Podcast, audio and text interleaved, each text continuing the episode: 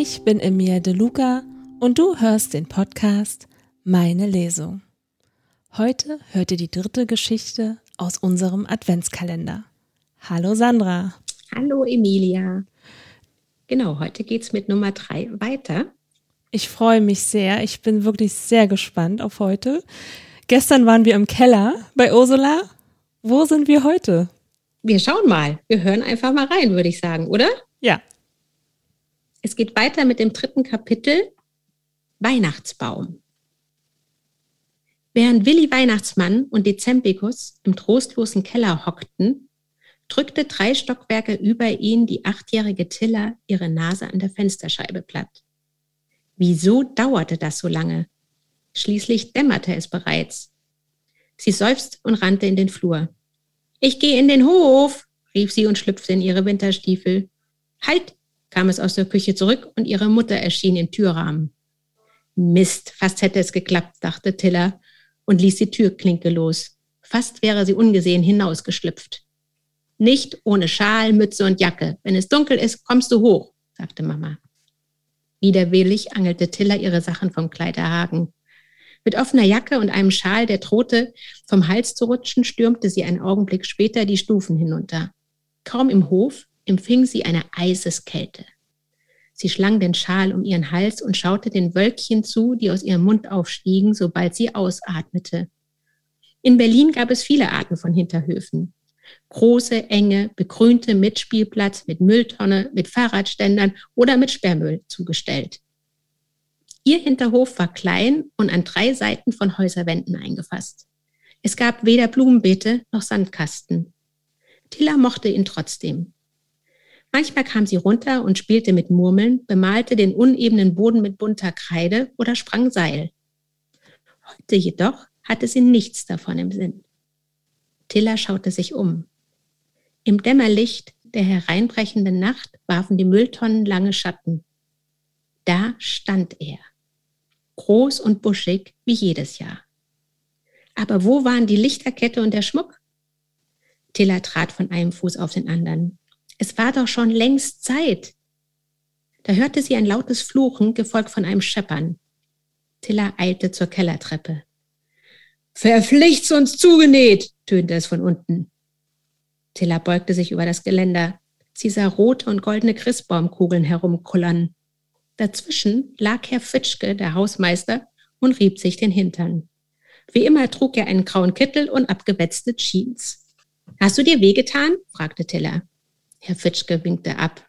Ich helfe dir, beschloss Tilla und sprang die Stufen hinunter. Det wär Jans Reizen, kleines Fräuleichen, antwortete der Hausmeister und rappelte sich mühsam auf. Dabei war ihm sein Bauch im Weg, der über den Hosenbund quoll. Tilla kicherte. Herr Fitschke sah aus wie ein Mistkäfer, der auf dem Rücken lag und nicht mehr hochkam. Das Lustigste an ihm waren jedoch seine Haare. Sie waren grau und lang und ein Einweggummiband hielt sie im Nacken zusammen. Die Haarspitzen waren pink gefärbt. Das ist eine Erinnerung an meine wilden Zeiten, pflegte er mit einem Augenzwinkern zu sagen. Tilla sammelte die Kugeln ein. Ich kann auch beim Schmücken helfen, schlug sie vor und machte mit dem Kopf eine Bewegung Richtung Hof. Herr Fitschke lächelte. Hast du schon gesehen, ja? Und was meinst du, schöner als letztes Jahr? Dieses Jahr ist er noch buschiger und noch höher. Wo holst du eigentlich immer die Bäume? Das Lächeln des Hausmeisters verzog sich zu einem breiten Grinsen. Top Secret, flüsterte er. Komm, jetzt putzen wir ihn noch richtig raus, wa? Das ließ Tiller sich nicht zweimal sagen. Seit sie denken konnte, stellte Herr Fitschke am 21. Dezember eine Tanne in den Hof und schmückte sie. Meistens brauchte er dafür den ganzen Tag, denn Herr Fitschke arbeitete sehr sorgsam. Umso schöner war es, wenn endlich am Abend der Baum funkelte und leuchtete. Das war für Tilla das Zeichen, dass Heiligabend nicht mehr weit war. Sie lief vorweg und begann, Kugeln in den Baum zu hängen. Herr Fitschke brachte eine Leiter, Lichterketten und bunte Sterne. Schweigend arbeiteten sie Seite an Seite und nur Herr Fitschkes Stöhnen und Schnaufen war ab und zu zu hören. Tilla war so vertieft in ihre Arbeit, dass sie Dezembikus nicht bemerkte, der sich hinter einer tiefroten Kugel zwischen dunkelgrünen Ästen versteckte. Erst als sie ihre Mutter rufen hörte, tauchte sie wieder aus dem buschigen Baum auf. Inzwischen war es stockdunkel. Oh je, ich habe die Zeit vergessen, sagte Tiller. Ich muss hoch, Abendbrot. Tut mir leid, Herr Fitschke. Kein Problem, den Rest schaffe ich auch alleine, antwortete der Hausmeister. Tiller winkte und stieg die Treppen hoch. Ihre Finger schmerzten vor Kälte und ihre Nase triefte. Doch sie war glücklich. Der Weihnachtsbaum stand und war geschmückt. Sie merkte nicht, dass sich ein blinder Passagier an sie gehängt hatte und nun an ihrer Wade klebte. Dezembikus war nämlich schnell klar geworden, dass er allein das Weihnachtsfest nicht retten konnte. Dafür brauchte er Hilfe. Und dieses Mädchen hier, das schien ganz patent zu sein. Ah, das war ja sehr interessant. Ein Weihnachtsbaum im Innenhof. Tolle Idee. Ja, genau. Sandra, sag mal, hast du eigentlich schon einen Wunschzettel geschrieben? Also es ist ja jetzt Anfang Dezember und wenn nicht jetzt, wann dann? Also jeder, der ja gerne zu Weihnachten noch rechtzeitig Geschenke unter dem Weihnachtsbaum haben möchte, der sollte sich äh, spätestens jetzt dran setzen und einen Wunschzettel schreiben. Und ja, ja, na klar, habe ich einen geschrieben. Aber ich werde dir nicht verraten, was draufsteht, Emilia. Nein? Schade. Nein. Nicht mal eins? nee, nicht mal eins. Okay, dann verrätst du mir aber, wie viele Wünsche du hast. Ich habe ähm, hab fünf Wünsche aufgeschrieben. Nur für dich oder auch für deine Familie? Tatsächlich nur für mich. Das darf auch mal sein, oder? Man darf sich auch selber mal was wünschen. Ja, finde ich schon. Und wie machst du das mit den Wunschzetteln? Gehst du zum Briefkasten und schickst den ab oder fährst du irgendwo hin? Nee, ich mache das tatsächlich so mit Briefkasten, also äh, Adresse drauf schreiben Briefmarke draufkleben und dann geht die Post los. Direkt an den Weihnachtsmann? Direkt an den Weihnachtsmann. Und wir haben auch tatsächlich schon mal Antwort bekommen. An alle, die zuhören und Lust haben, äh, einen Wunschzettel mal zu schreiben. Ich kann das nur empfehlen, weil wenn man zum Beispiel ähm, nach Himmelpfort schreibt, dann bekommt man auch ein Antwortschreiben zurück. Und das ist auch wirklich sehr nett, wenn der Weihnachtsmann einem nicht nur Geschenke bringt, sogar noch vorher einen Brief schickt. Das stimmt. Kannst du dich an die Antwort erinnern, was der geschrieben hat? Ich bin jetzt total neugierig.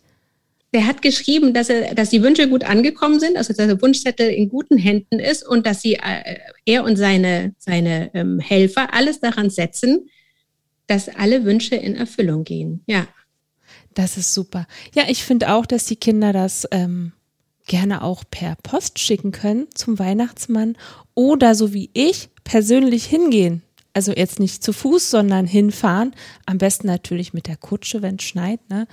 Dann macht es ja besonders Spaß. Und in Himmelfort, da wohnt ja der Weihnachtsmann. Und da kann man den Wunschzettel auch direkt persönlich abgeben beim Weihnachtsmann. Und da gibt es auch eine große Bäckerei, da kann man sogar noch Plätzchen backen. Boah, das ist ja wirklich toll. Ja, also hört sich super an. Vielleicht wäre das eine Idee dieses Jahr noch für dich, einfach nochmal hinzufahren. Also noch einen zweiten Wunschzettel abzugeben, direkt beim Weihnachtsmann.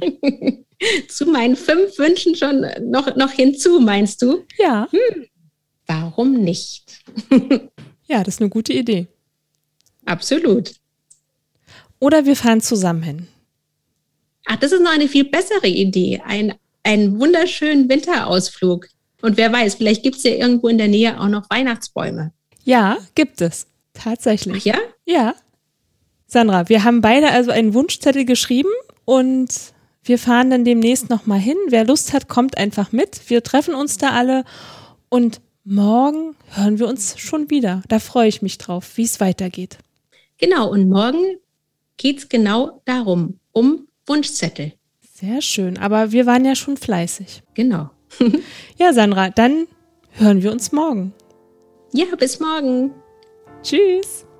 Tschüss. Also, bis zum nächsten Mal. Eure Emilia. Wenn dir die Folge gefallen hat, abonniere den Podcast und über eine Bewertung würden wir uns sehr freuen. Meine, meine Lesung.